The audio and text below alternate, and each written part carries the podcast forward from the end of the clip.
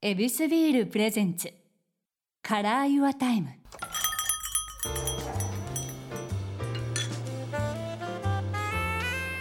目抜き通りから一本入った静かな通りに佇む一軒の店 YourTime ランチから夜の一杯まで気軽に人々が集うこの店にはさまざまなお客様がやってくる今日のお客様はパンセッタジローラモさんですようこそいらっしゃいましたよろしくお願いします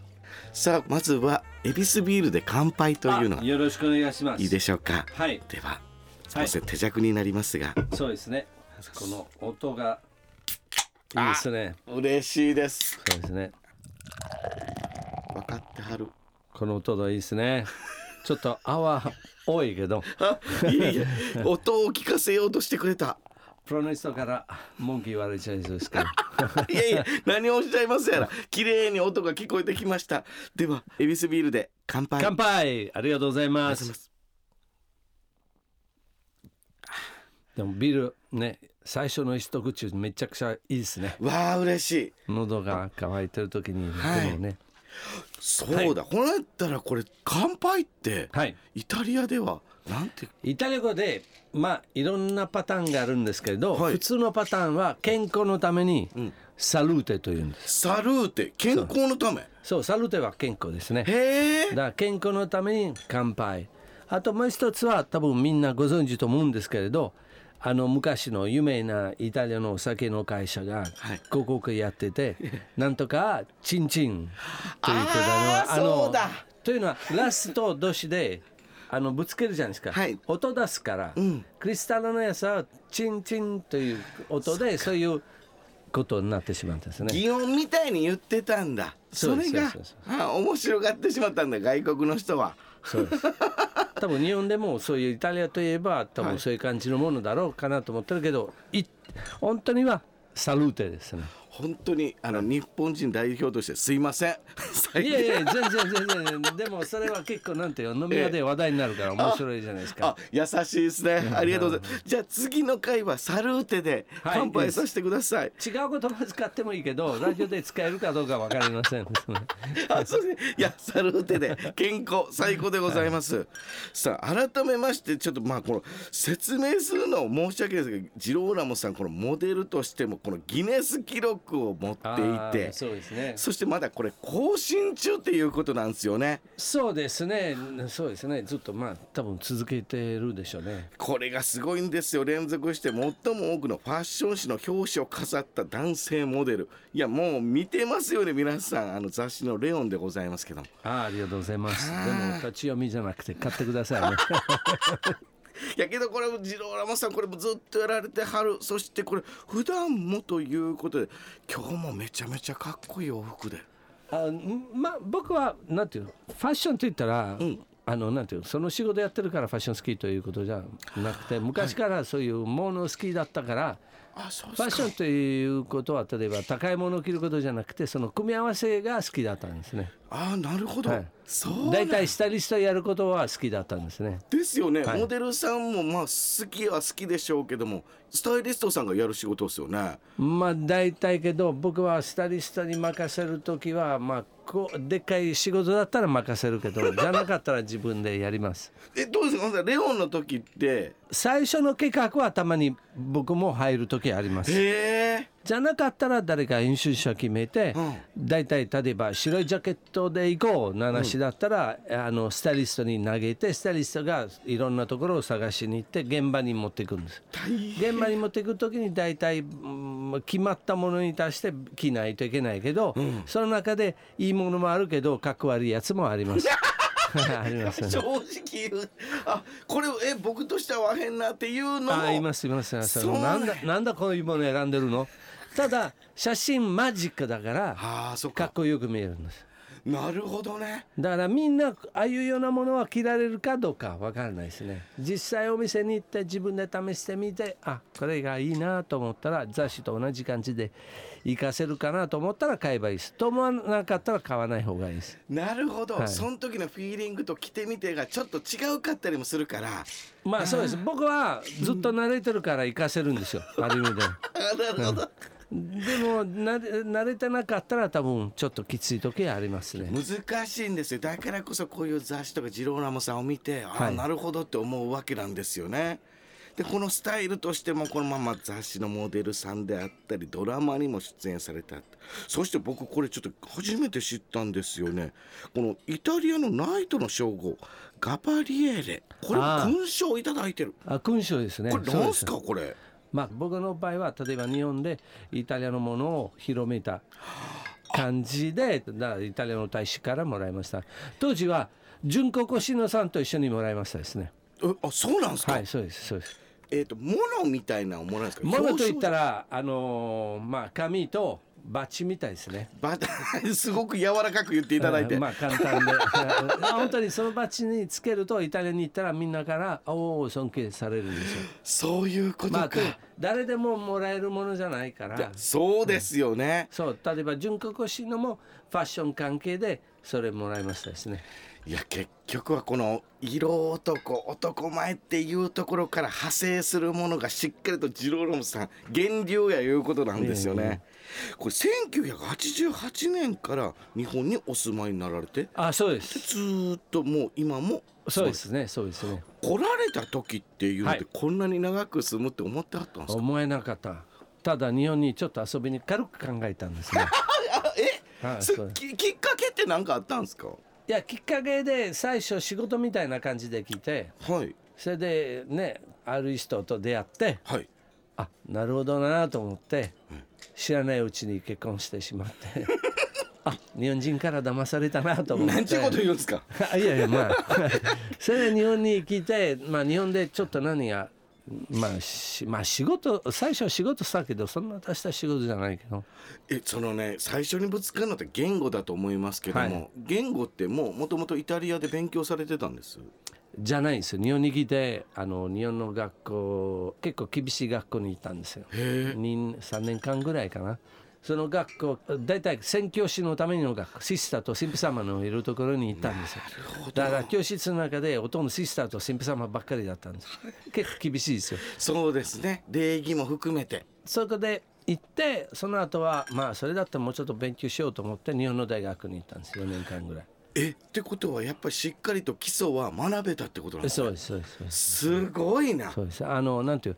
一般的な人にとって多分簡単かもしれないけど僕にとって言葉は全然わからないから日本の大学の授業も受けるときに結構何言ってるかわかんない時が結構いっぱいあったんでそすりゃそうでねすしかもこれ大学ってなったらこれ専攻っていうのがありますが、なはい何をこう学ばれたんですかあのー経済で すねええいや経済学んだけど経済より社会勉強しましたですね日本人と一緒に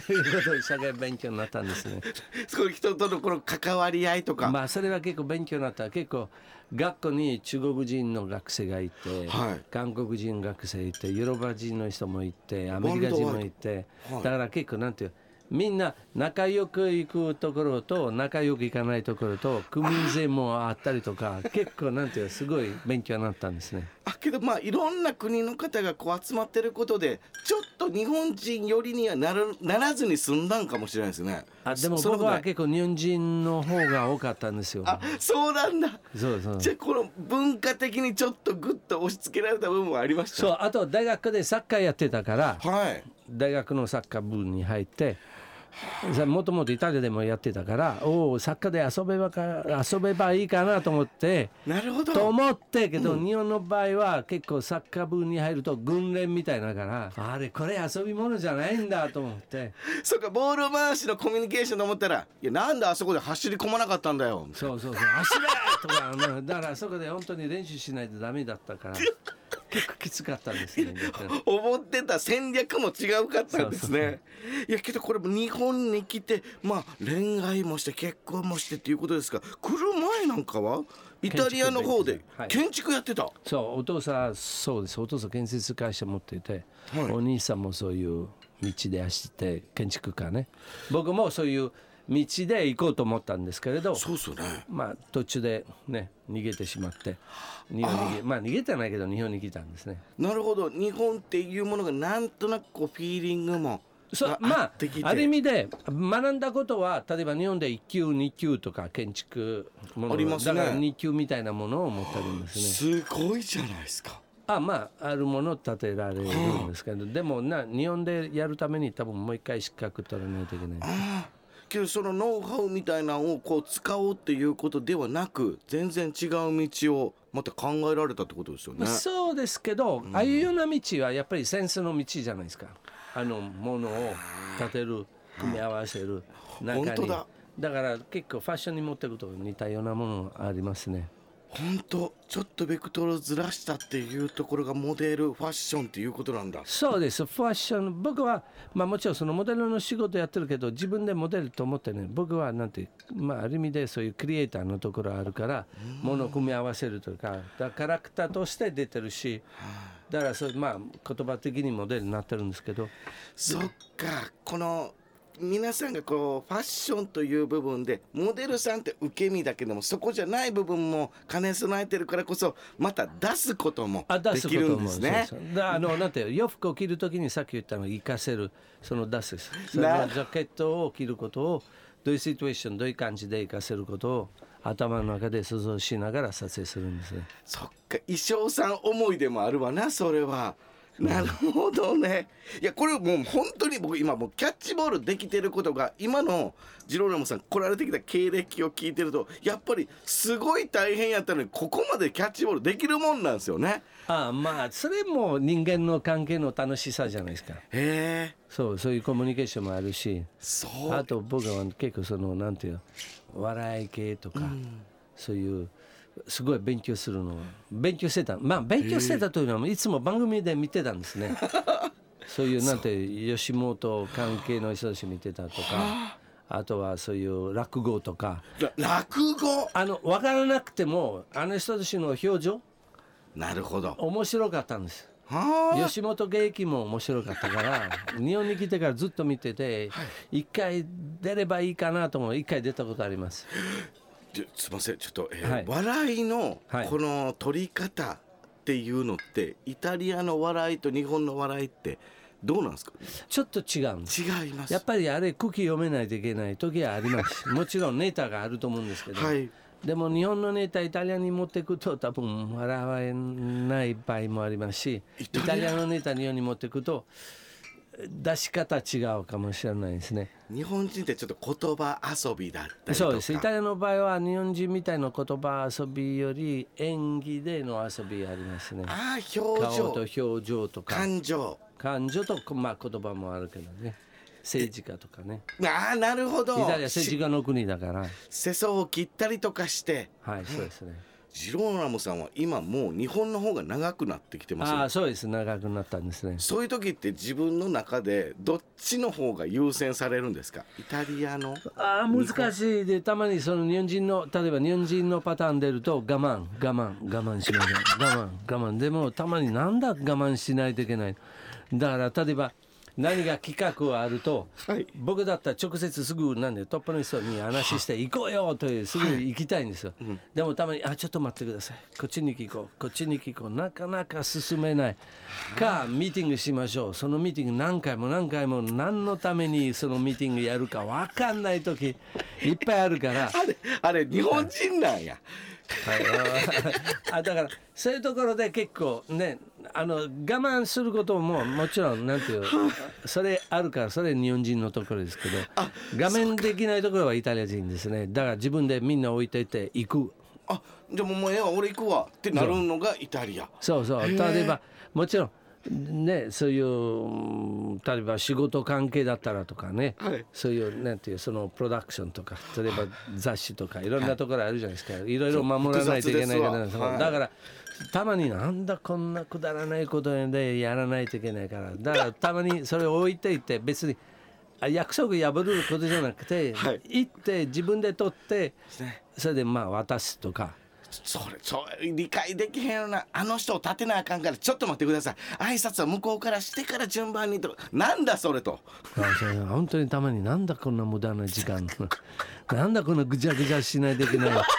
リストを立てないといけないとかああそれ本当にたまに頭にくるんですよけどそこは逆に日本人の精神で我慢あっ我 ていう慢ですねだからえら我慢してたからここまで来てるんですあねけどそうだ、それがジロラモさんはキャッチしてくれたんですもんねそうそうそうそう日本人のこの多意分味わからん我慢やしてつなかったら多分いいいろんな人を蹴っ飛ばし た気がしますうわ